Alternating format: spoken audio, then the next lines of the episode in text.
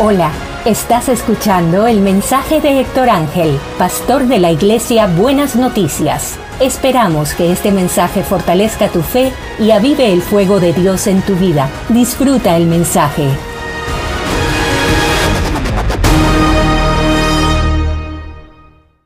Bendiciones a todos.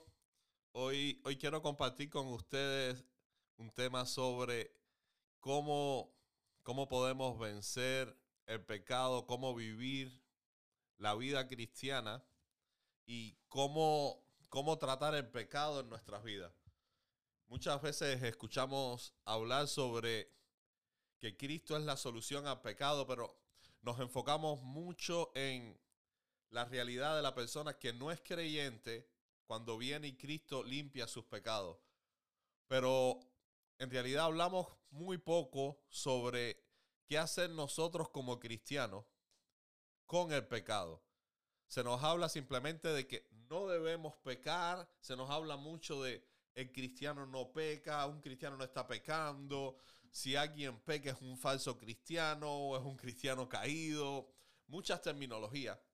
Pero yo quiero que nos detengamos hoy y que veamos un poco en la palabra cuál debe ser la reacción de un cristiano cuando peca.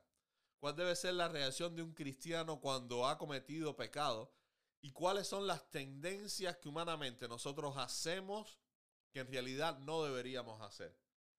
Y para eso quiero leer primero Génesis 3, el versículo 8, que dice así, y oyeron la voz de Jehová Dios que se paseaba en el huerto al aire del día, y el hombre y su mujer se escondieron de la presencia de Jehová Dios entre los árboles del huerto. Mas Jehová Dios llamó al hombre y le dijo, ¿dónde estás tú? Y él respondió, oí tu voz en el huerto y tuve miedo porque estaba desnudo y me escondí. Y hay algo interesante, y es que la reacción del hombre después de haber tenido comunión con Dios, cuando pecó, su reacción fue esconderse. Su reacción fue, yo no quiero venir delante de la presencia de Dios porque tengo una falta. Y esa ha sido la tendencia en general del hombre con respecto a Dios. Cuando pecamos, nos escondemos de Dios. Hay, hay, personas incluso que llegan hasta el extremo, como yo quiero vivir mi vida, como la estoy viviendo, con mis pecados, con mis estilos, yo simplemente no creo en Dios, no vivo la vida para Dios. Eh, yo creo que soy ateo, agnóstico, todo lo que sea. Simplemente yo quiero borrar la idea de que Dios está ahí mirándome y juzgando mi pecado. Pero la realidad es que creamos o no creamos, eso no afecta la realidad de que Dios está ahí. Usted puede pensar que Dios no existe, pero Dios está ahí. O sea, que nosotros llevemos la negación en nuestra mente, no, no vamos a borrar las cosas. Usted puede creer que no está enfermo, si está enfermo lo está. Usted puede creer que es millonario, pero si es pobre va a seguir siendo pobre. Y usted puede creer en su mente de que Dios no existe, pero si Dios está ahí, no lo vamos a borrar por el simple hecho de que nosotros pensemos que no esté. Y como cristianos, a veces tomamos la solución, la más fácil, la más infantil, pero la que menos provecho tiene. Nosotros tenemos un pecado y como no queremos enfrentar esa realidad delante de Dios de que hemos fallado, de que no estamos tomando el buen camino, pensamos que la solución es escondernos. Pero la Biblia, lejos de demandarnos a esconder, la solución al pecado es lo contrario, es confesarlo, es venir delante de Dios arrepentido. Y es ahí donde encontramos la solución. Ahora, yo no sé si usted se ha preguntado por qué es que tenemos esa tendencia a escondernos. ¿Por qué es que tenemos esa tendencia a no confesar nuestros pecados? ¿Por qué es que tenemos esa tendencia a cuando yo peco, lo que hago es encerrarme, esconderlo, no mostrar a las personas y a Dios mismo que soy débil y que he caído en alguna falta?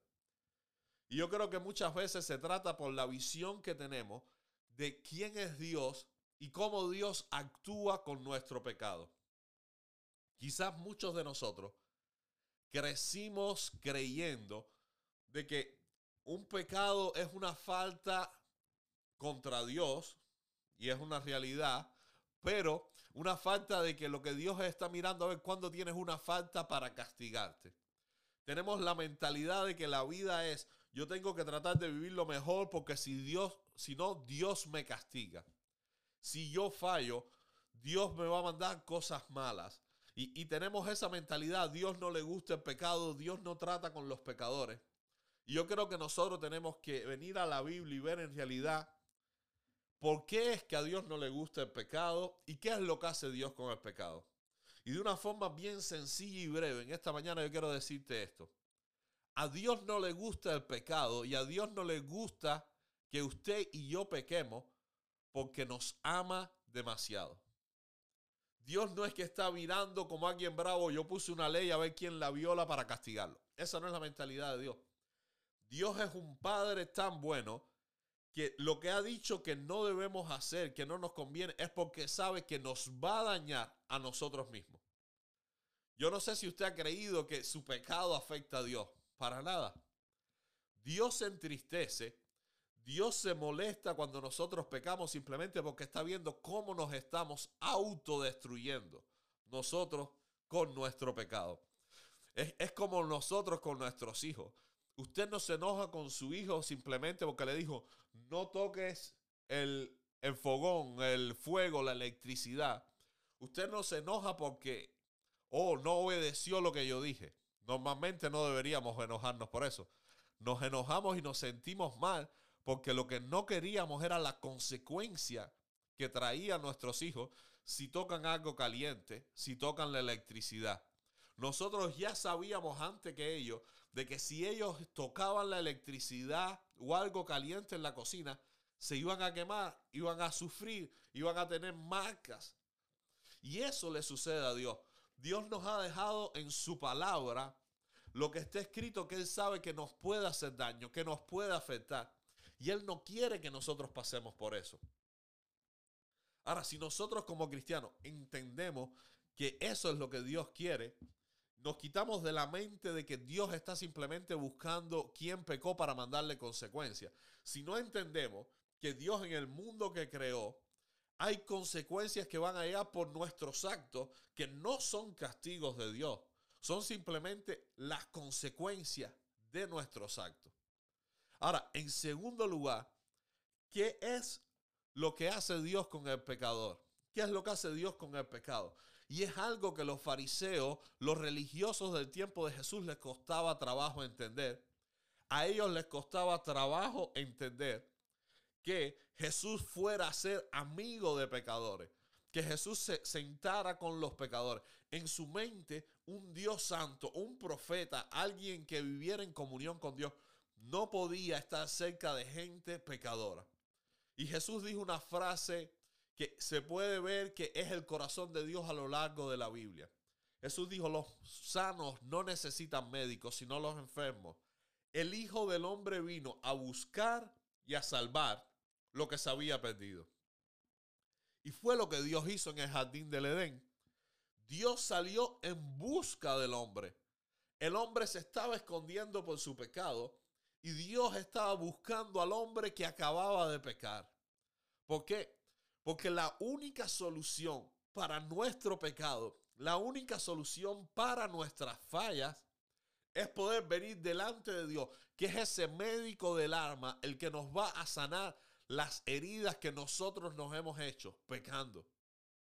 Entonces, lo que un cristiano debería hacer cuando comete pecado no es huir, no es esconderse, no es dejar de congregarse, no es dejar de orar, es simplemente todo lo contrario.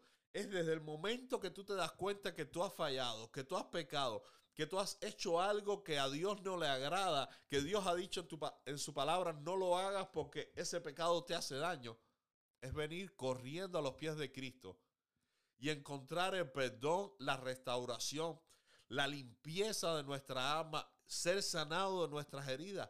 El pecado nos estamos dañando nosotros mismos, pero la palabra nos enseña que la sangre de Cristo nos limpia de todo pecado. Y yo creo que la única manera en que nosotros vamos a lograr liberarnos del pecado, dejar el pecado completamente a un lado, es entendiendo de que el pecado no son simplemente reglas que Dios puso, sino son la guía que Dios puso para que pudiéramos vivir nuestra vida sin dañarnos, sin estarnos haciendo daños unos a otros, y que en la palabra tenemos qué hacer para restaurar nuestras vidas cuando estamos en esa situación de que hemos pecado y nos hemos dañado. De una forma lógica, les pongo el ejemplo que hemos escuchado muchas veces y que Jesús escuchó con respecto al médico y a los enfermos. Si usted tiene un accidente y se fractura el brazo, lógicamente usted lo que hace es ir al médico y decirle, me caí, me fracturé el brazo y ellos lo arreglan.